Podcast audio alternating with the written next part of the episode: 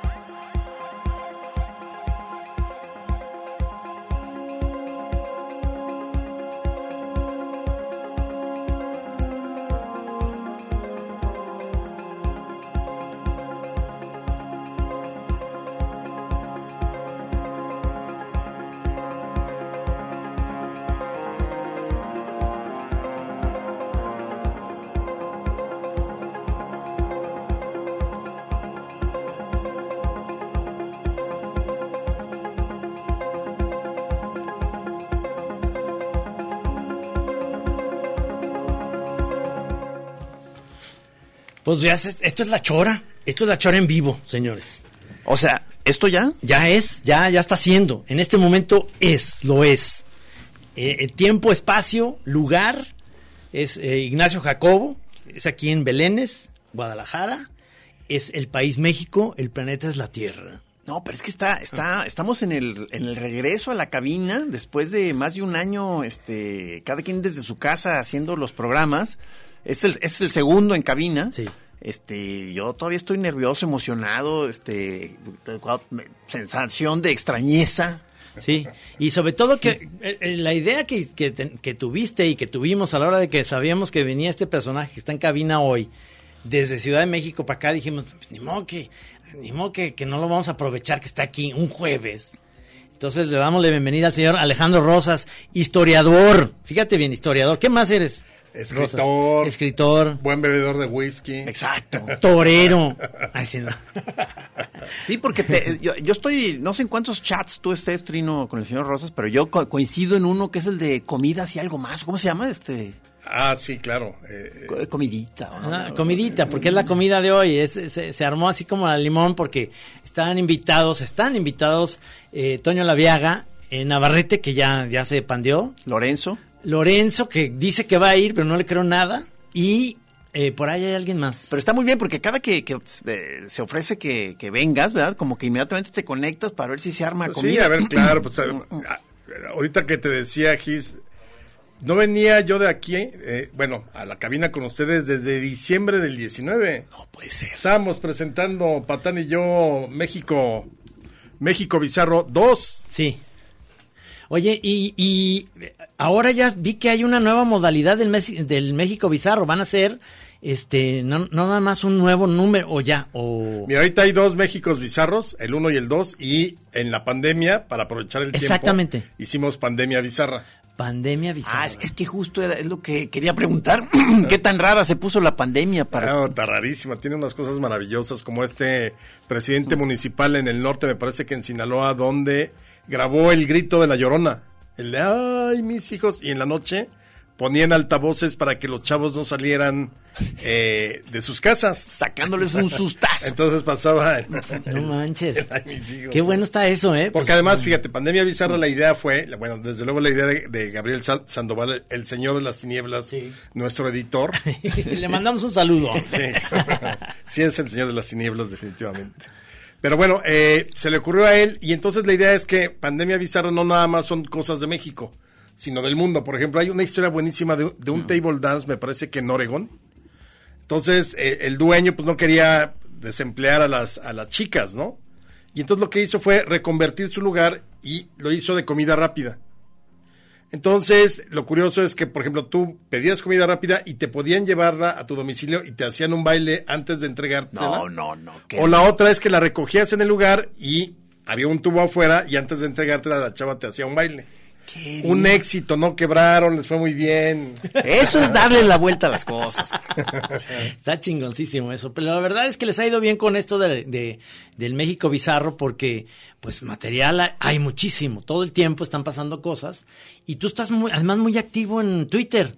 Pues es que creo que los tiempos se prestan, ¿no? Sí, sí, sí, porque eh, no, no lo sueltas. Y eres también muy buen eh, tuitero, pero aguantas mucho fregadazo que te empiezan a tirar ahí como mal, mala vibra, que, que veo que tú más o menos la libras bien porque no te aceleras. cabrón. No, yo no me clavo, ¿eh? O sea, yo sé que tengo muchos haters, como todo mundo tiene. Si, si no tienes haters en Twitter, no eres nadie.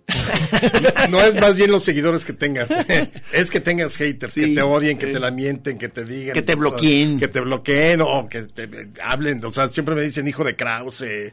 Porque yo, siendo muy chavo, empecé con él, trabajé unos años, a los 19 años Ajá. y dejé de trabajar con él en el 2002, ¿no? Entonces me siguen sacando de, ay, sí, tú eres seguramente vendido como Krause. O sea, voy a cumplir 20 años de que soy independiente. De que no lo ves. casi, casi. Pero, pero, por ejemplo, cuando te empiezan a, a- a- a dar lata, que, o sea, nomás como que lo dejas pasar o... o- Mira, yo pongo un tweet y no, no regreso a él. O sea, ya no regreso a leer que me pusieron, nada. Que Ah. corra. Si de pronto me llega algo por, a- por alguien, oye, pues te pusieron esto, nada más lo veo y calladito. Porque eh, además luego son, pues ya ves los trolls, los bots, Es que es interminable. interminable. Es te puedes interminable. pa- y estar discutiendo cuando es alguien que existe, ¿no? Porque luego resulta que te insulta alguien que tiene tres seguidores, ¿no? Sí, sí, sí. Pues entonces, déjala pasar. Pa- para mí eso ha sido una como cosa muy eh, ambigua de, de- de esta cosa que trajo la red social, que por un lado fue esta posibilidad de, de comunicación y de expresar lo que opinas en todo momento y que la gente puede estarse confrontando y, que de entrada pues es muy positivo, o sea, suena- pero, pero por otro, esto que estamos diciendo a mí me descorazona mucho que cualquier cosa puede ser una discusión necia infinita. Absolutamente. Eh, entonces ya como que hasta de entrada te empieza a dar mucha flojera participar en cualquier diálogo porque dices, se va a convertir en una necedad que no va a terminar. No, eh, Twitter es una cantina de pueblo. O sea, Sí. un día puedes ir a melancólico y entonces estás cantando, otro día te emborrachas, otro día ligas. O sea, Sí. es totalmente, así, es una cantina de pueblo. ¿Se- ¿Se fijaron lo que pasó esta Es semana? Eh, Que, que yo creo que es como la, re- eh, como la red social ya en vivo, eso, eso ya como que volvió otra vez a, a suceder lo que sucedía anteriormente. O sea, eh, Macron, el presidente de, de Francia, se acercó a donde estaba la gente ahí para, como para saludarlos y uno que los, en vez de saludarlo le da una cachetada. Tómala, púncatela. Ándale. Entonces luego, luego se le dejaron ir los de seguridad, los se lo llevaron. Y yo digo, es esa- exactamente eso es Twitter. O sea, tú llegas como con la mejor intención de decir, hola, buenos días. Y, buenos días, ¿por qué? Ah, Exacto. Entonces, pinche fifi, pinche chairo, pinche no sé qué. Ay, Pero exacto, pero a- además yo he visto de pronto, cuando estamos eh, tuiteando con ustedes a través de la chora o contigo, Ajá. que de pronto retuiteo tus, los monos y, y demás, o algo que dices del Atlas y siempre hay alguien Sí. que le caga, ¿no? O sea, Es Y increíble. entonces se mete, además es una, es un, pues, es un diálogo, ¿no? Y de pronto, ah, sí, pero eres un no sé qué idiota, bla, bla. Sí, o sea, Sí, sí. esta no es tu conversación, sigue, sigue de largo, ¿no? Sí, o sea, como si hubiera una especie de misión de que no Igual- se puede ir limpio. Igual lo he visto con la Viega, ¿no? O sea, ya ves que él recomienda de pronto tequilas Sí. o whiskies. Y algo que diga, no, ese es para, para mujeres, ¿no? El, el- est- estos El Don tequila- Julio 70, los cristalinos, sí. Uy, no, No, pero no, es es que tú que- no sabes, que bla, bla, bla. Y además su saludo típico al América, ¿no? Es, es que es muy chistoso eso lo del tequila, porque en general lo, lo leí lo- y si está en la viaga oyéndonos, él, él está de acuerdo en esto. En general, son para los vinos tintos somos muy de experimentar. Ah, mira, aquí está este- esta etiqueta y, y te dicen, y, y- y como te gusta el Pinot Noir, puedes, puedes buscar otras y sí buscas. En el tequila eres fiel a uno solo, cabrón. O sea, dices, no, no, no, es que, es que hay siete leguas o hay este un, por decir, sausa. Sí, sí, no, sí. no, no, no, mis siete leguas. Pero a ver, ¿por qué no pruebas claro. el sausa? No, estoy diciendo un nombre por decir. ¿Por qué no pruebas otros? Cuando haces catas a ciegas en tequila, de repente lo pruebas y dices, "Mm, este está buenísimo. Y es el que más, el que más le tenía repeluco. O sea, hay uno, por ejemplo, que se llama el tapatío, que la, que la etiqueta es muy fea, es de arandas, pero es muy buen tequila. Entonces, le tiene mucho, ves la etiqueta y dices, no, no, no, pues unos rancheritos bailando, nah, pues, ¿qué es esto? ¿Cómo se llama ese que dices que traes ahorita al alza? Siete, no sé qué. ¿Cómo? No, no, Eh, eh, el, el tequila 8. ocho. 8. Ah, es muy bueno. Es muy rico ese tequila, la verdad está muy bueno. Ese y por supuesto Tierra Noble, Siete Leguas que sí Ese, yo me acuerdo que hace un par de años también que me vine con eh, Patán unos días, Ajá, ¿te acuerdas? sí. Y bueno, que tuvimos nuestra albercada de- Exactamente. De, hombres, ¿no? de hombre solo. Exactamente, todos ahí nadando y sí, sí. bebiendo. En un caldo de virilidad. Es, exacto. Cocinando. Oye, pero ahí lo probé tú. tú El no- Tierra Noble. Sí, y me, me llevé de hecho porque ese ya lo consigues ahora en la Ciudad de México. Sí, sí, Pero sí, en sí. aquellos, yo creo que sería el 17 o 18. Estaba muy en, en Ah, el inicio exacto. de eso, iniciando. Buenísimo, ¿eh? Es muy bueno, ¿verdad? Muy, Es- muy a bueno. mí me encanta también. Y otro, el que se llama Reserva de los González. Que, Ah, claro. que son los que eran dueños de Don Julio. Y les mando un saludo allá a Totonilco. Y ellos este, hicieron este que se llama Reserva de los González, que es maravilloso tequila también. Bueno, y el, el cascagüín. El cascahuín es buenísimo. O sea, a mí me gusta otro. Cascahuín normal está muy rico, pero el que, el que nos recomendó el camichín. El cascahuín que se llama Ah, ¿Taona? ah, ta- Taona. ¿No lo has probado? No, no, no. Ah, te lo voy a probar hoy en la comida. Vas a ver qué bueno está. Ah, bueno, genial. No, bueno. Míralo, ahí está. Ya llegó el camichín. Hay un camichín allá atrás. Sí, ¿verdad? sí. Sí, sí. Este, este, ahorita que dijiste que en el tequila eres este, no le quieres mover mucho ya al que descubres, con ese te quedas. Y en el vino puede ser experimental. O sea, eso pasa, este, lo, lo platicamos, no me acuerdo con qué otro invitado, sobre las ¿Cómo, eh, no sé si pasa contigo, tienes amigos escritores o artistas, de que hay áreas de sus gustos, por ejemplo, en, en literatura pueden ser muy experimentales lo que les gusta y no sé qué, pero a la hora que se ponen a oír música, pues nomás puro popcito ahí, les, o sea, Sí, claro. como que uno tiene áreas de pronto más, en donde eres más arriesgado. Tu nicho, ¿no? Sí, sí. No, pero yo, yo soy de la idea de que, ah, por ejemplo, del whisky, yo tengo dos o tres, un Macallan, dos, etcétera. Pero de pronto, si veo uno que digo, a ver qué tal está, órale. No, no, no, no soy un talibán de los, Ya. de, de no probar, ¿no? Ajá. A ver, pero entonces, como dices que es como tu tema, ¿cuál, cuál es, digamos, tu top así normalmente del, en el whisky? ¿Cuál es tu mero mero? Mira, yo tengo dos whiskies, el Macallan 12 y un, un ir- es un irlandés, eh, Black Bush se llama. Black Bush. Ah, ya lo he visto ese. Muy ligerito, Sí. Muy bueno, pero ese es irlandés. Ajá. Y sabes que es así como muy rico con un hielito perfecto. Y de los tequilas, ahorita generalmente los que yo consigo allá, cuando vengo acá me llevo un par de cascagüín, Ajá. este... Te vas a llevar un taona, vas a ver. Unas bueno. cajas, cabrón. Pero allá, allá consigo fácil el Siete Leguas y el de Reserva de los González. Sí, sí, en, en- en- lo consigues allá en la Naval o en la Europea, allá en Ciudad de Y México. bueno, yo, yo consumía mucho eh, el reposado, hasta que la Viaga me dijo que era te, para... te regañó, te, re- te regañó. Sí. Con azuquitar. Sí, sí, claro. es que es muy chistoso. Realmente, eh, en eso que dices de, lo, de no salir de tu zona de confort, Sí. igual me pasa a mí con la música, que de repente, eh, si estás en un momento como sabroso, solo en tu casa y, y, y lo, y, y no estás pensando en qué, qué sigue en la música o qué voy a poner, a veces pongo unas listas, por ejemplo, sigo a Rulo, por ejemplo, a Rulo que, que Ah. le mandamos un saludo. Entonces, Rulo tiene como playlist y me pongo a oír, pero tengo mi teléfono a un lado usando trucos como el Chazam. Ah, Entonces, oigo lo que está poniendo y digo, ay, güey, esa está buenísima. Se la voy a robar. Se la robas. Pues es que las tiene para todo público, pues Claro, se vale. claro. Entonces, y ahí eso te va, por ejemplo, ya empiezas a investigar ahí cosas que, que te van llevando a otras y luego acabo en esas listas que no sé si te ha incluido Gis, que cada fin de año sus, sus cuates que son melómanos hacen listas de lo mejor del año y encuentras unas cosas que digo, no, más, yo quiero seguir ahí nomás para ver, para robarme las cosas, Claro. porque realmente no he tenido tiempo de oír cosas nuevas. Pero tú, Trino, por ejemplo, en esta cosa que digo, este, de las áreas de confort o no, con los gustos y los, las artes, ¿cuál sería tu, tu eh, eh, el, el tipo de rollo en donde eres más arriesgado? ¿En las pelis o en las... En... No, no, en, en la música. En las pelis soy muy de- no me, no, o sea, como tú ves que me dices, no, hay una película que, que mira, cabrón, sales así, es horrible, porque entonces digo, no quiero verlas de miedo, o sea, no soy tan abierto a eso. ¿No te gustan los de miedo? No me gustan, porque además vivo solo y me da de repente miedito. Mañana, mañana en el Cineforo está en la, va a estar la nueva de Gaspar Noé. Por, Esas por también me, ejemplo. me, me ponen Pero muy es- mal. es- ¿de, qué, ¿De qué es? ¿De qué es? O sea, es que ahorita, no- ¿cómo, cómo se, cómo se llama? ¿Ya has Ahorita- visto las de él? Las de Gaspar. No. ¿Has visto? Es una, una espantosa. Sí, que- claro, la de Irreversible fue una Ah, famosa. no, bueno, irreversible De- de que es, es sí, horripilante. Es ese güey, o sea, yo te- te- me, me dice, vela a ver, matan a un cuate con... Ay, perdón, ya estoy dando... Este, no, No, decir de irreversible spoiler. es brutal. Sí, que, que, que verdad que sales pensando que sí te hizo daño. Sí, dices, sí, dices, creo que ahora sí quedé Necesito dañado. ir a chupar. ¿Ves? ¿Ves que, ves? Este, o sea, está enfermo señor. Entonces, ahí sí, pero sí le sigo mucho la onda. Cuando me enseña cosas de ruiditos de música, sí le sigo la onda porque digo, si hay, si hay arriesgue en ese tipo de cosas que sí, sí me animo. Pero no, en el cine soy más clásico de decir, de repente sigo sapeando porque tengo Sky y, y por el fútbol. Pero entonces digo, ah, mira, ahí está Jerry Maguire, la voy a ver otra vez. Sí, tú eres puro Star Wars y Ah, Disneylandia. eh, chick flicks. Chick flicks, me encantan.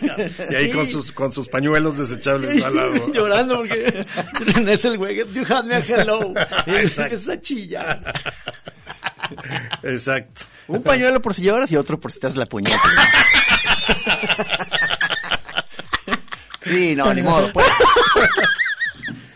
Programa a las 4 de la tarde, amigos. Bienvenidos a La Chora. ¿Y tú, Rosas, cuál es tu arte donde eres Oye, más este Como esa versión de, lo- en vez de los soprano, los soporno. Oye, ¿cuál es tu, digamos, este, obviamente estás haciendo, siempre estás haciendo libros y las hilachas. Ahorita, ¿cuál es el proyecto que te trae así como?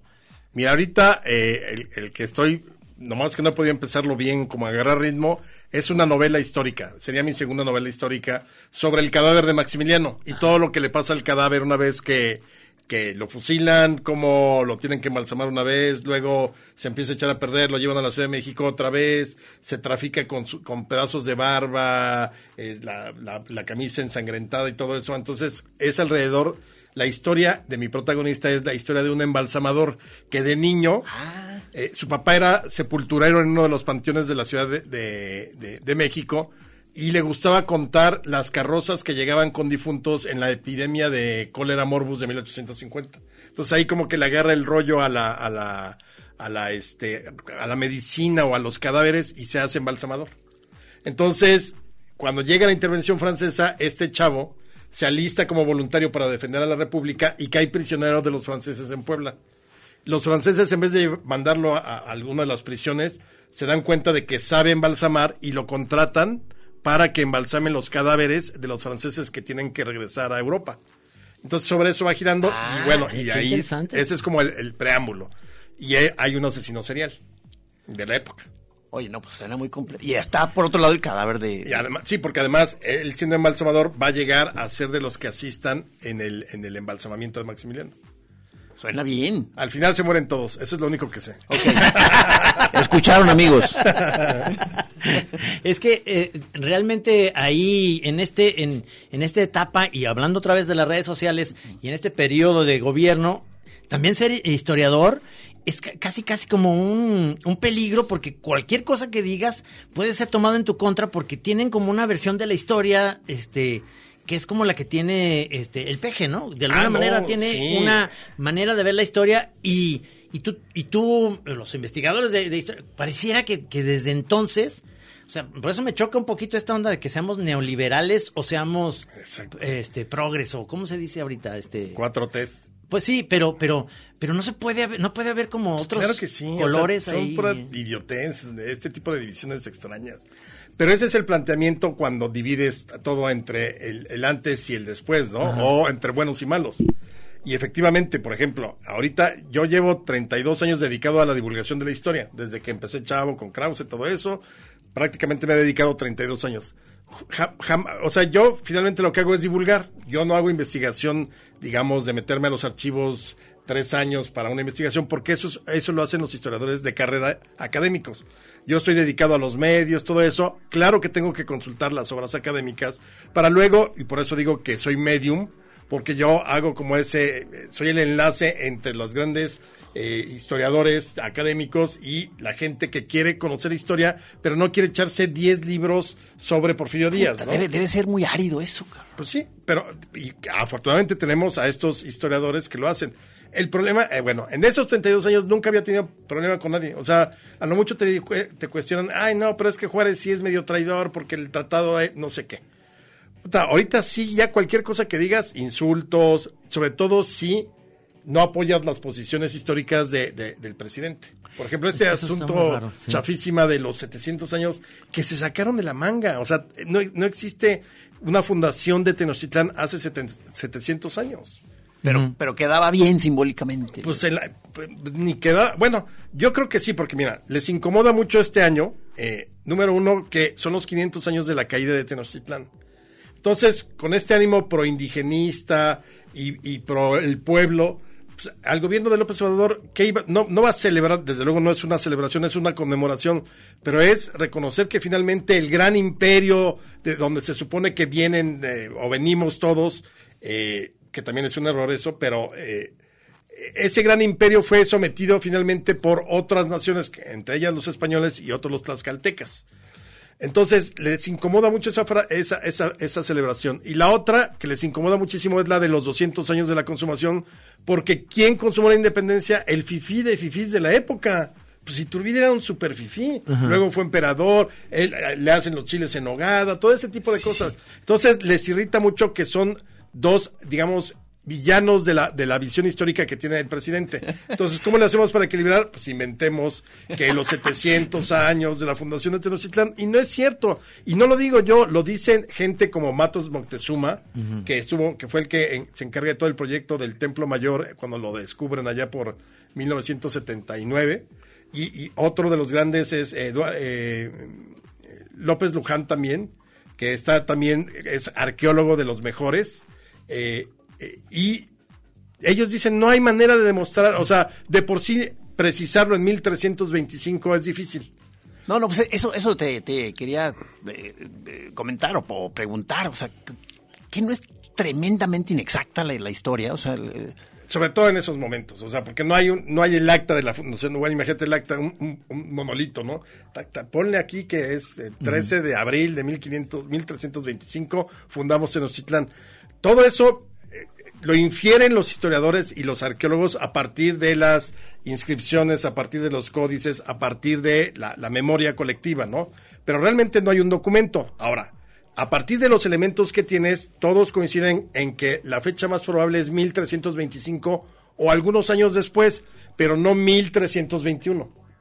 Entonces, claro, a ver, la historia al final no, no es una cosa eh, de, no son verdades absolutas, son interpretaciones. sí, sí, o sea, me imagino. O sea, pero dame, a mí me da hasta vértigo. Porque yo digo, si el, eh, sobre el sexenio pasado ya hay discusión, interpretación. Yo, yo digo, ¿cómo, ¿cómo estuvo la escena entre Cortés y, lo, y- O sea, dices, no, bueno, o sea. No, pues es que, por eso entonces, ¿qué hace el historiador? Junta todas las piezas posibles, las estudia y las interpreta, ¿no? Hay hechos que son incontrovertibles. El día que murió Zapata, el día que Juárez dijo, el día que nos invadieron, esas son fechas que no son, o sea, ni siquiera se prestan al juicio de la historia. Pero los porqués y los cómo, ahí puedes interpretar lo que quieras. Sí, sí, o cómo se desarrolló esa escena, ¿verdad? En Sí, sí. particular, debe, debe- o sea, y, y me encanta cuando ya como que te describen, este, ahí un dime y direte entre Por ejemplo, Cuauhtémoc y... el, el agüehuete donde la, la noche triste, que se quemó, que pasabas ahí en Ciudad de México. Yo me acuerdo todavía haberlo ¿Y visto, todavía está? pero está quemado, ¿no? Sí, sí, ya muer- más muerto que nada. Más muerto que nada, pero ahí estaba. Entonces, ¿qué tanto? Esa es una leyenda que dijeron, ese agüehuete está muy bonito, y ahí lloró. No, o sea, Es que está buena la sí, historia. está buena. No, y seguramente Son- por son ahí, cuentos. por ahí lloró porque no era el único huehuete que había ahí. O sea, era un lugar donde había huehuetes, pero vete a saber. Porque además en ese momento no estás pensando, ah, quizá Cortés vaya a pasar a la historia. Güey, ponle aquí ahorita una, una cadenita, porque seguramente en 500 años nos lo agradecerán, ¿no? No. Que sea, quede claro, es este, pero este agüehuete. Creo que el mejor ejemplo de cómo se la interpretación de la historia es cuando ustedes hacen los doblajes, por ejemplo, en el, el viaje al fondo del mar. Ustedes se inventan lo que quieran cuando están doblando, Ajá, ¿no? Una cosa puede ser la historia que realmente vimos en la tele y otra es lo que ustedes dicen. Así es la historia.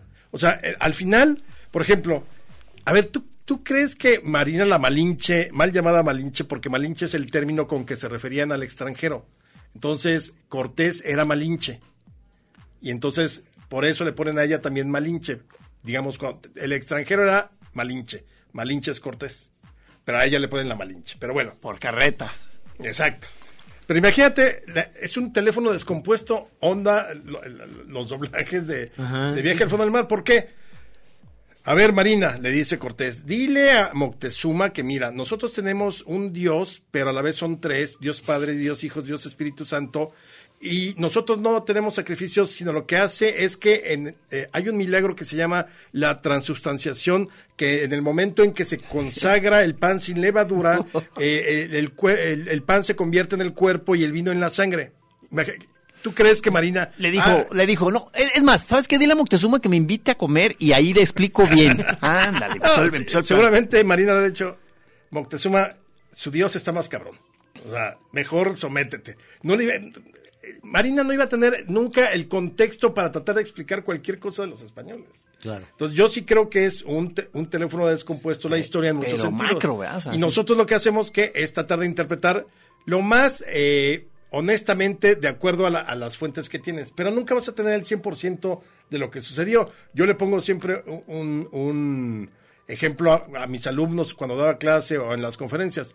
Uno no puede reconstruir su vida día por día desde que tienes eh, uso de razón. No, O sea, no, exacto. ¿qué te marcan? 5, 10, 20, gr- 30 grandes acontecimientos en tu vida. E incluso, por ejemplo, yo les aseguro que si ahorita hiciéramos un ejercicio de aquel día que venimos en diciembre durante la, la feria del libro, aquí cada quien tendría un, re- un recuerdo diferente. Qué lo miedo, único, qué lo miedo, único que cabrón. sabemos es que estábamos aquí los cuatro, ¿no? Sí. Sí, cabrón. Ya de ahí- A eso llegamos, a eso Ya llegamos. de ahí, lo, muy básico. no, pues es que yo me acuerdo que tú te veías un poco triste. No, pues ya Claro fue el no. día más feliz de mi vida.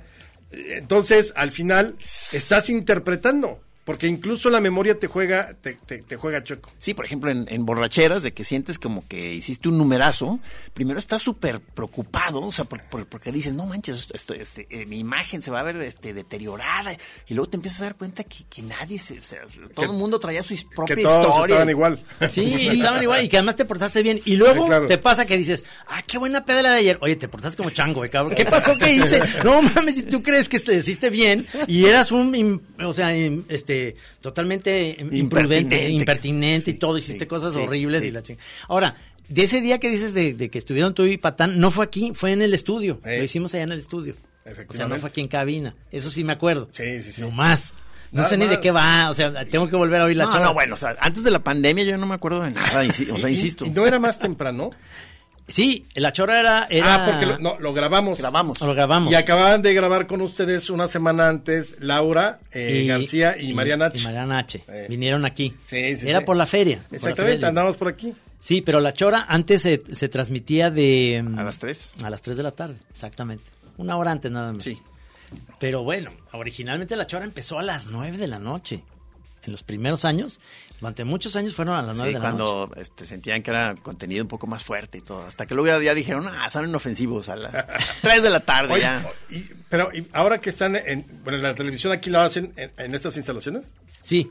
¿Y el, para el 22 o es el mismo? No, es el mismo que se pasa ya en el 22. Ah, sí, sí. ah, entonces no tienen que ir a la Ciudad de México. No, no, para nada. Ah, para qué nada. maravilla, no, ¿no? No, no, no, todo se hace aquí.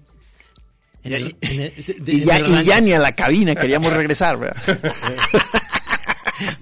ya estamos cerca del corte y regresamos ahorita eh, aquí con ah, eh, el señor Rosas, Alejandro Rosas, historiador y gra- gran amigo. Y eso que dice, una camiseta que diga, ese es invento de él.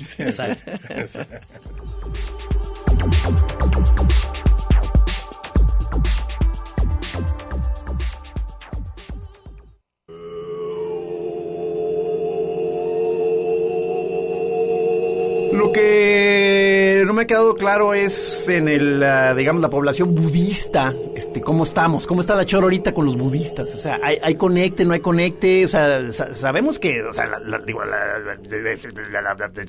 la, chora es mística.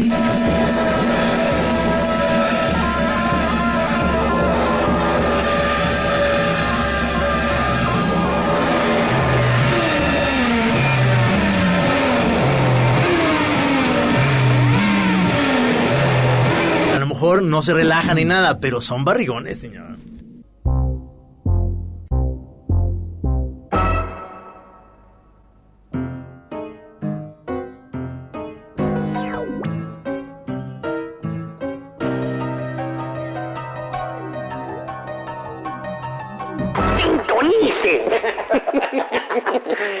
La chora interminable. Ya estamos aquí de regreso. Oye, eh, con el pe- señor pero Alejandro Rosas. ahorita como que me está llegando una, una especie de flashback ahí de, de- de esta temporada. ¿Tú atravesaste el COVID? Yo no, a mí me dio. Por eso te, te, te dio, ¿verdad? Ah, O sea, sí, sí, sí. sa- Saliste, Sí, en agosto del año pasado. Sí, te dio muy al principio, pues, eso sí me acuerdo. ¿Fuerte? Eh, mucho dolor, pero afortunadamente siempre la oxigenación bien. Muy jodido el asunto del dolor de cabeza, así de... Y, y dolor de cuerpo. Pero fuera de eso, no tuve que ir al hospital. Mi tratamiento de dos semanas, me eché como tres semanas y media. Porque sí, el cansancio también ah, eh, agotador.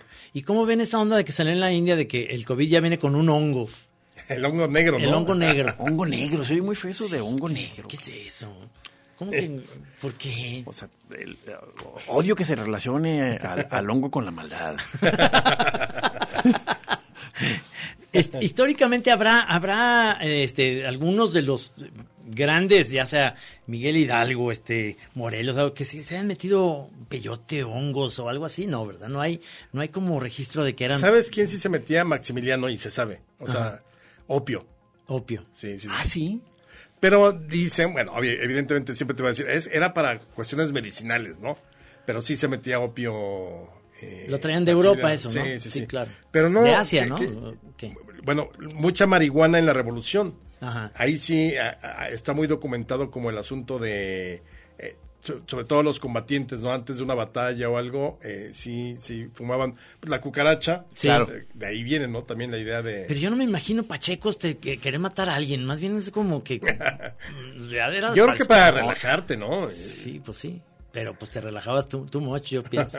Sí, pues, digo, es un clásico entre soldados, ¿no? También. Eh, Sí, eso decía mi abuelita. No vayan a- nunca vayan a probar la marihuana porque eso nomás es, es de los sardos, decía. No, bueno, ¿te acuerdas esa- esas Ah, ¿sí? escenas, esas escenas de, de Apocalipsis ahora? Porque era hasta ácido, Ah, claro. ¿no? Sí. Que dices, bueno, ¿cómo se les ocurre? O sea, meterse al, el- o sea, al horror.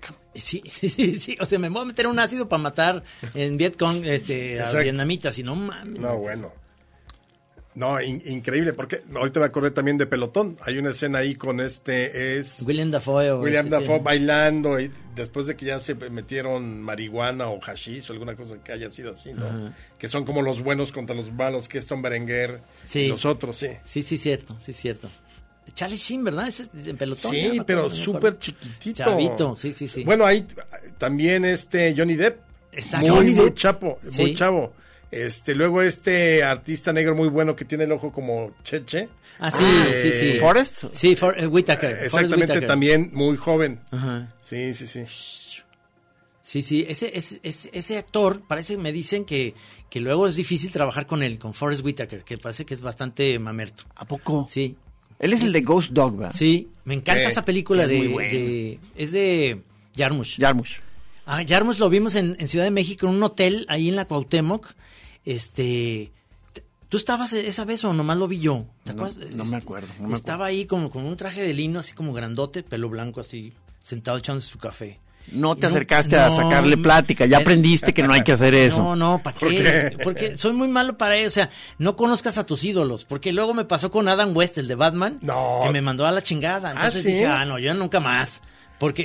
¿Cómo estuvo esa vez? Es que fue en, la- en la- una Comic Con de estas, de, pero de las muy al principio, en Ciudad de México, de- es más, de la antes de la mole.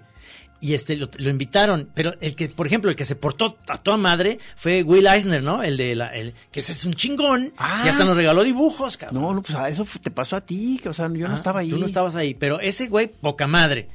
Y entonces dije, ah, pues Adam West. Entonces cuando entré con una cámara a ver si, porque no era de celulares, era una cámara. Puedes tomar una foto, me dijo, I don't want to talk with anybody, please leave the room, leave me alone. Entonces, ah, Ay, qué pinche mamila. man, vas a verlo con Robin.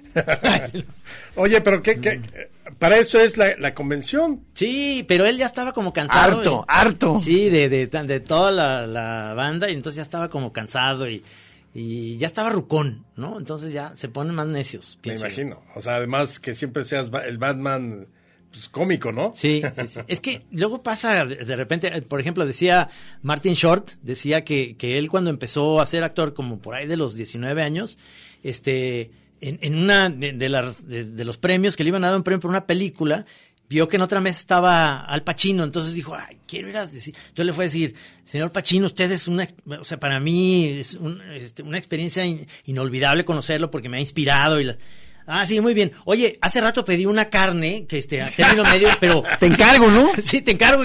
¿Qué pedo? Dice, no, y creyó que yo era un mesero. Entonces dice, que dice, no, sí, señor Al Pacino, ahorita se la, la que ya le dio pena. Pero este, es, es eso, que dices, conoces a tus ídolos y a lo mejor es un mal momento, cabrón. Entonces, Sí, claro. Sí, no, mejor ni te acerques. Yo estoy de acuerdo. Es que además los, los megastars, este, debe ser agotador, ¿no? O sea, Sí, este, claro. hileras de, de, de Yo reporteros. por eso siempre tengo buena actitud, ¿eh? Bien, bien, has manejado bien la fama. Siempre, siempre, sí. quieren foto, foto. Suavecito. Oye, eh, ¿tienes tema del programa, el programa que haces con Benito Taibo? Sí, los, el, refu- el refugio de los conspiradores, que Sí. estamos ahí con Francisco Martín Morelo. ¿Ese de qué trata? ¿De qué Moreno. trata? Moreno. Eh. Es una charla, una mesa que hacemos cuatro, Isabel Revuelta, que es historiadora, y Benito y yo. Y entonces agar- agarramos un tema de historia, un personaje, un hecho histórico, algún acontecimiento, y sobre eso discutimos durante media hora. Es bastante divertido. Ah, qué chido. Porque son muy buleables los viejitos de los mopeds, eh, o sea, Fra- Paco y, y Benito. Ese, ese, ese meme lo ponen mucho, ese de los, de los viejitos Es, de los es que mopeds eran buenísimos, o sea, Sí. la, la amargura de ellos era genial, era lo mejor de los mopeds. Sí, es que eso es lo que tiene ese, ese programa. A mí me encantaba eh, precisamente el show de los Muppets porque era precisamente eso. Era el que invitaban, se lo bulleaban, le hacían todo lo que no quería hacer, Claro. lo hacían. Entonces, este, me acuerdo John Cleese que no quería hacer el City Walk, entonces lo, lo ponían a hacer eso y la chinga. Todo lo que odiaban hacer, este, e- e- era fantástico. Pero no, buenísimos los viejitos. eh. Bueno, no, no están tan viejitos Paco y, y- y Benito, pero nos divertimos mucho porque también, o sea, podemos hablar lo que queramos, este, luego nos estamos peleando uno al otro y luego, como es, es más a la izquierda Benito siempre, entonces, no, güey, pues eso no, eso es, a ver, y él siempre, no, pero es que la patria, digo, güey, eres un romántico perdido, o sea, nadie, quiere- nadie cree en la patria, no existen los héroes. Oye, no, no bajes el avión así. A mí me cae muy bien Benito, es una- Benito buen hombre, como le decimos, porque además tú dices que son dos viejitos y es creo que un año más chico que yo. O sea, entre tú y yo está Benito. Yo nomás tengo el recuerdo muy vago de Benito como un gourmet. O sea que. Sí. Ah, también, eh, ha hecho programas de, de, de cocina. Ah, me eh, imagino. también. Sí, sí. Es de los que como tú, que, este, que dejó el alcohol, pero ese ya no regresó, ya no va a regresar. Al, al- Pero años. ¿eh? A- Años, sí. Y es increíble. O sea, no, no bebe absolutamente. No. ¿Qué tan común será mi caso de que yo, yo este, regresé después de casi 10 años de, de abstinencia? Este, se me hace un logro impresionante.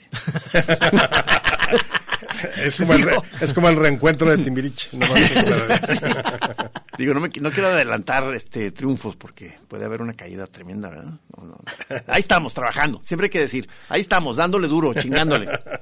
No, hombre, pues es que es la, la vida de eso se, se trata de, de pasarla bien. Yo creo que tienes, eh, en ese sentido, eso es lo que me gusta mucho de los proyectos en los que estás, que pues está todo el mundo de, diferente manera de pensar, de diferente forma de ver la política y el rollo, y, es- y uno termina, pues yo lo veo también como Gis y yo, que, que realmente somos muy cuates de tantos de los moneros que, que son ahorita los que les dicen derechairos o dere- dere- derechos y como de los de izquierda, y uno está en medio de todo eso, Sí, diciendo, claro. pero es que la vida no nos va a dividir alguien que nomás va a estar seis años aquí y que luego después va a venir otro y, y- y quién sabe cómo va a ser, o otra de Yo es lo que digo, o sea, realmente le apuestan tanto a un partido o a un hombre, el que sea, y no me refiero ahorita, sino en general, como si fueran eternos, ¿no? Sí. Y en cambio, como dices, al rato se van o al rato van a estar chupando en una cantina los que se odiaban y ya, ya dejaste enardecida a la gente contra Sí, sí misma, a los amigos. No, a ver, ellos se van a, como dices, se van a ir.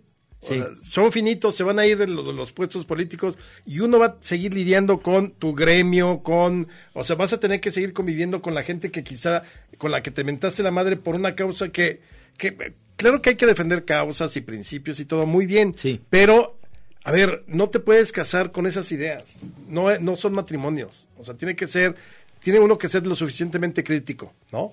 Pero digo, no sé si a ti ya te sucedió a tu alrededor, pero sí, muchas amistades, incluso familias, ya quedaron fracturadas Sí. por sí. estas diferencias. Sí, sí, sí. Eso es, eso es bien cañón, porque sí es cierto, las familias terminan este de un lado y de otro y... y- Se encarniza ahí Sí, mismo. sí, o sea, sí. este, yo sé de muchos casos. Sí. Entonces, este, yo, yo sí, por eso veo que los proyectos en los que está todo eso, pues, este, está muy bien que, que la vida siga por delante, aunque esté alguien como Martín Moreno, que lo odian mucho los de la izquierda, y a Benito es difícil que lo odie nadie, porque Sí, es, no, es- no, no. es un pan de Dios y demás, pero por ejemplo a Paco Ignacio sí, sí les cae mal a otros, y a mí me caen bien todos, ¿me entiendes? Entonces dicen, Claro. ay, ustedes son los más neutros y, y son bien cebos, porque no, no, Sí, pero qué difícil nuestro papel, ¿verdad? Se- Ser, aves de veras que cruzan el pantano. Calladitos para que nadie se dé cuenta. dónde- Para que su plumaje no se ensucie. No, pues es que... es Muy difícil. Oigan, ¿y si les pagaron aquel premio de hace como tres años? Sí, sí, tarde, tarde, pero sin sueño, sí. Ahora lo dividieron. Yo digo, bueno, pues le hubieran dado el premio a, Gis y luego el año que- siguiente a mí para que no lo dividieran o que nos dieran a cada quien el premio El como monto, él. claro. Sí, no, no, sé pues por que- qué. Es como si, como si este, este y yo fuéramos que, que Camila y Rafael. que- no, man. Sí, entonces ya como que libraron, dijeron, ya, con estos dos se los repartimos Pimpi- y luego ya pasamos a otro asunto. Pimpinela. Es que eso es, es, es muy chistoso. Pero bueno, obviamente esto eh, sigue adelante. ¿Te acuerdas que había un proyecto que eso ya, ya debe haber pasado? Que la Ciudad de México cumple... Ahora 500 años qui- también. 500 años. Y había un proyecto que íbamos a hacer, ¿te acuerdas? Hasta de animaciones y la... chi- Pero pues ya no pasó nada por la pandemia. Sí, ahí se lo llevó. Ahí sí, lo que la pandemia se llevó, ¿no? Sí, qué cantidad de proyectos, man. Sí, pero ¿sabes qué? Volver a, a la a cabina como ahorita con ustedes, hijo, es una maravilla. Porque yo ya estoy hasta el Cepillo del Zoom. del Zoom, sí. Sí. Oye, pero ¿qué tal la cantidad de, de que- conferencias virtuales que tiene uno? Incluso Sí. ya, ya muchas que nomás por nomás, casi casi, ¿verdad? Sí, ah, sí. pues sí, nos vemos al rato en el Zoom. Dices, oye, no, espérate, no tengo que hacer Zooms todo el tiempo. Oye, como fíjate, la pandemia bizarra empieza con eh, dos reflexiones. Una mía sobre lo que fue hasta donde... ten- el libro lo terminamos por ahí por octubre, casi noviembre, porque Gabriel lo quería sacar rápido.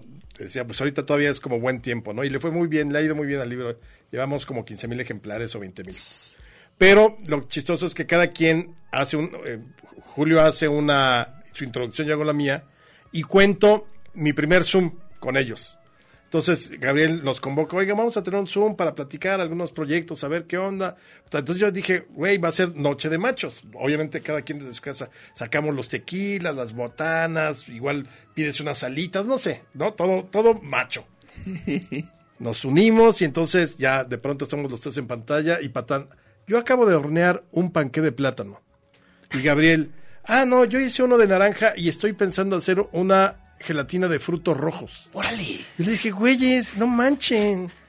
O sea, ya les brotó su lado femenino a todo lo que no jalen. Tú con unos chetos y una Pues Pepsi. sí, claro, y así rascándome, ¿no? En pelotas, este. Y ellos ahí, así, todos modositos. Entonces dije, la próxima vez me van a enseñar a, a doblar ropa o a ver qué. Muy bien, esos muchachos eh, me, me están cayendo muy bien. Es que lo que pasa es que, que tanto eh, Patán como, como este Gabriel, pues viven solos. Bueno, tú también, ¿no? Yo también. Pero tienes a tus hijos en tu casa. Ah, Eh. bueno, también Julio. Los tengo cada 15 días. Ah, bueno, está muy bien. Digo, yo, mira, yo también empecé en la pandemia pensando, bueno, voy a tratar de, quizá, me gusta cocinar, pero, pero un minuto. No soy alguien que se dedique. Los dos les gusta mucho a, a Julio y a, y a Gabriel. Pero entonces de pronto me dije, ese no soy yo. O sea, yo soy el que va a pedir Uber 17 veces o Adir y todo eso y voy a chupar hasta donde alcance. Y ya, ya después de que me enfermé, vino el proyecto, entonces ya como que agarré otra vez el ritmo. Pero sí, yo tuve como dos meses o tres totalmente así de, de echándola y nada de preocuparme. Mi- lo único que odiaba era hacer la maldita cocina todos los días.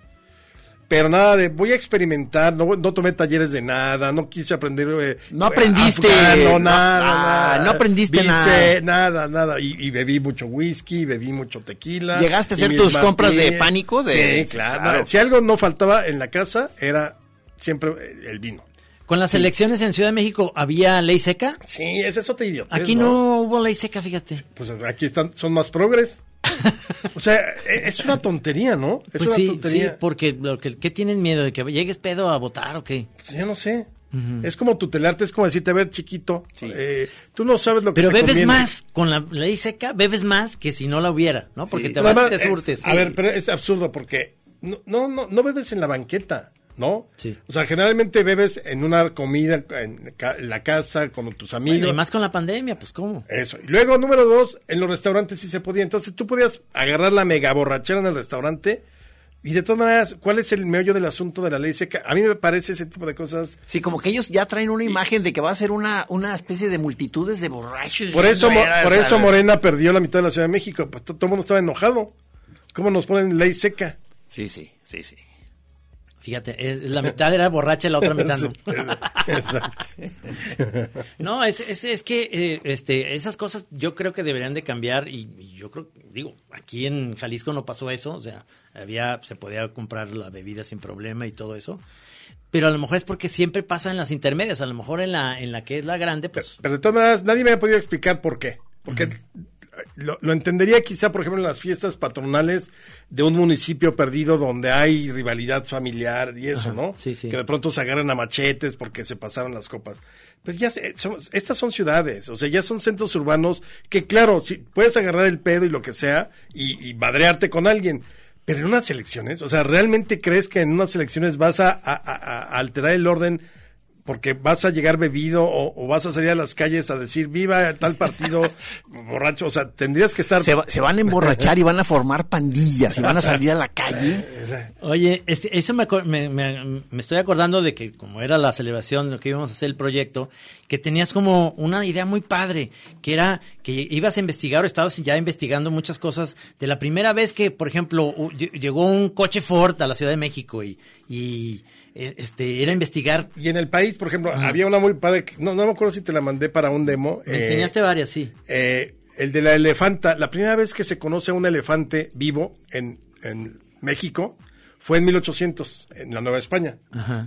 Lo, lo trajeron de Asia y, ten- y lo acompañaba una perrita faldera y ese era el show. Entonces, la Ah, perrita- era de circo.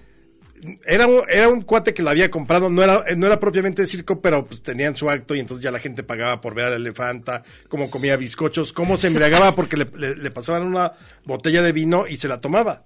Se la tomaba. Pero era la primera vez que se conocía, por ejemplo, ese tipo de cosas Sí, sí. aquí en México. Todavía no creo que existiera el concepto circo, ¿no? Pues en ese tiempo. Yo creo que sí. No, sí, sí, ¿Sí? sí. Barnum, ¿o ¿cómo se llamaba este? Ese es de, de finales del siglo eh, XIX. Pero ya a principio sí hay ahí varios eventos circenses, pero el circo no era como el moderno, ¿no? Ajá. Por ejemplo, no existía el payaso. Ah. El circo era el trapecista, este, eh, el, el hombre fuerte, ese tipo de cosas. Y durante mucho tiempo que también, esas son historias que hay que contar luego porque, pues ya ahorita con la corrección política no, pero los circos de, de, de lo que se llamaban freaks. Sí, ¿no? freaks, sí. los freaks. Que era increíble, Los o sea, y era terrible. Por ahí estaba la mujer barbuda, realmente barbuda.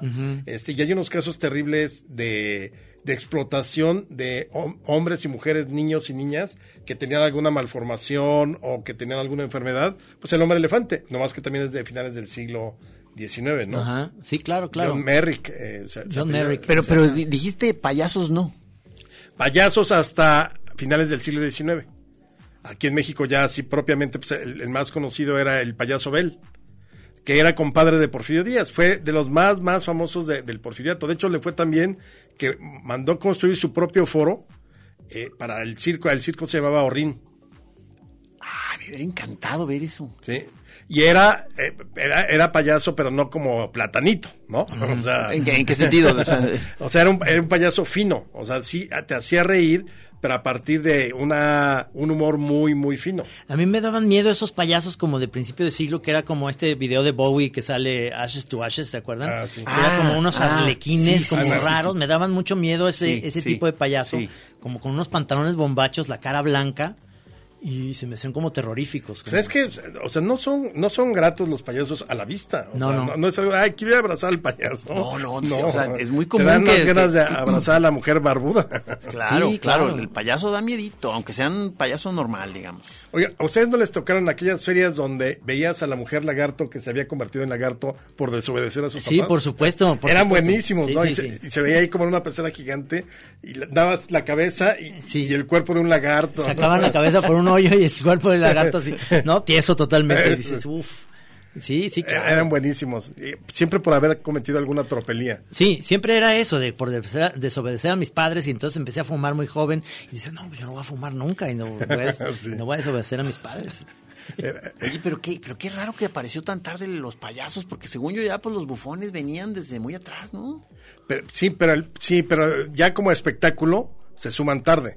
Porque el bufón era para, no, no, no era, Era era, para para, la la corte. corte. Ajá. Para la Exactamente. corte. Sí, sí, sí. Pero sí, sí, actividad circense. Luego, por ejemplo, buscando ahí entre las actas de la Ciudad de México, eh, de las primeras cosas que se autorizaron a establecer en la Ciudad de México, una academia de danza, 1524. No manches. O sea, estaba la cárcel, la carnicería, desde luego el cabildo, todo. Y, y una, Y una academia de danza. O sea, No sé qué puso Lorenzo García ahorita y dice, pero de ahí viene la frase, se lo cargó el payaso. Dice, pero no sé de qué está hablando. Me llegó aquí en el tele, en el reloj, perdón. Este, es, es que eh, eso es, es interesantísimo. Esto que me decías, la primera vez que llegó un elefante, la primera vez que, que llegó un auto, digamos, a la Ciudad el de primer México. auto en la Ciudad de México, 1897. Sí. ¿Y quién, quién, o sea, algún... Fernando de Teresa, que era uno de los de las familias No, imagínate cómo jorroteó, o sea, solo en la ciudad. Sí, sí, sí, claro. Voy. Güey, ¿Por qué llegas tan tarde? Había mucho tráfico. No mames. Pero, bueno, pero podría ser el pretexto, me encontré una carreta con caballos. ah, claro. Entonces, por ejemplo, los primeros reglamentos decían, si usted se va a acercar eh, eh, a un, eh, digamos, una carreta con, con animales, manténgase alejado detrás de él para no asustarlos. Claro. Entonces, eh, todavía en ese tránsito de que había tres coches, pero 18, eh, por ejemplo, los tranvías de mulas, Ajá. ¿no? Que ah, eh, el primer tranvía, eh, ya no de mulas, sino eléctrico, es de 1900 en la Ciudad de México. Antes de eso eran con mulas, pero cuando ya estaba el coche, entonces te- debías ser muy cuidadoso para no asustar a las mulas o a los caballos o a, o a los animales que, cor- que- que- Todavía me tocó en Santa María la Rivera, estoy hablando que, que en los 70 yo chiquito, todavía me tocó ver, la, no, no, las, no el tranvía, pero las vías todavía Sí. ahí como una especie de, de, de- de recuerdo histórico de que ahí pasaban este, en Santa María la Rivera. Ese kiosco que es precioso, Sí. ¿De qué, de qué, de qué etapa El, es? el- el kiosco morisco fue el kiosco que utilizó México lo, como pabellón Ah, claro, eso en la eh, creo que fue en la Exposición Universal de Chicago del 84. se lo trajeron. Se lo trajeron y estuvo mucho tiempo en eh, donde estaba el hemiciclo a Juárez, en, en la Alameda. Ah, Ahí lo tuvieron mucho tiempo, le pusieron focos, entonces ahí, por ejemplo, se podía patinar de ruedas. Y era muy curioso porque las mujeres tenían que patinar solas porque patinaban con vestido. Entonces, para evitar que se cayeran y enseñaran y todo eso, entonces tenían sus horarios las mujeres en las mañanas y en las tardes los hombres. No, no, no podían pa- patinar juntos. Y entonces ese, ese, el pabellón morisco se lo llevan después, ya cuando construyen el hemiciclo a Juárez, se lo llevan a, la, a Santa María la Ribera y desde entonces está, yo creo que fácilmente desde principios del siglo XX está ahí en, en la Alameda. En esa Alameda, en la Alameda de, de la colonia de Santa María. sí, Santa María Rivera, que es preciosa esa, ese... Bueno, fíjate, la- eh, hablando así de cositas, en la Alameda Central de la Ciudad de México, ahí se conoció la primera montaña rusa. Había una montaña rusa ya por 1890.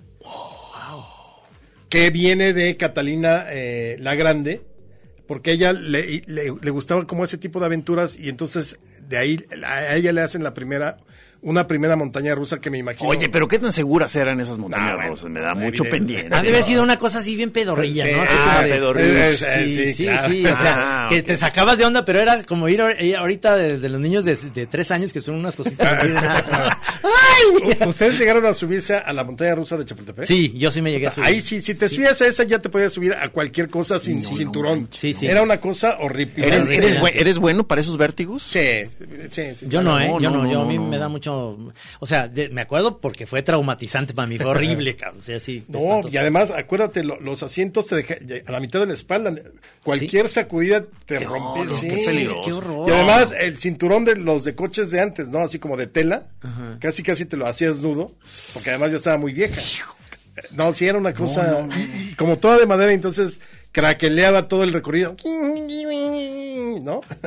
No, oye, me pongo a pensar y casi, casi no, no, no, no le llego a ni. O sea, carritos chocones tampoco me gusta.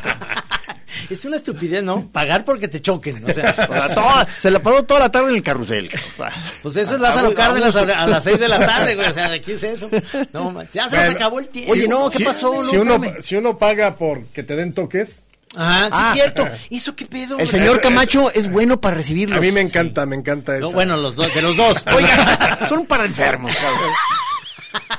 hay que, hay que, hay que los toques esos que te dan en las cantinas, no hay que tener mucha agua en el cuerpo porque luego Oye, ahí. pero maestro, este, nos despedimos, pero queda pendiente mucha cosa, mucha comida. Queremos que salgas en la tele. Sabes que tenemos un nuevo programa de televisión. Claro, claro.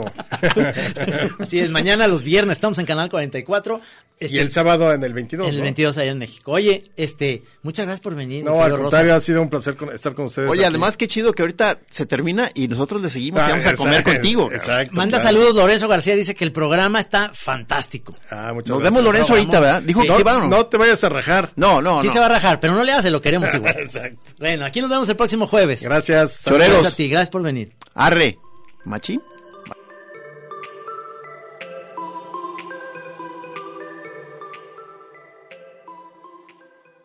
La chora interminable.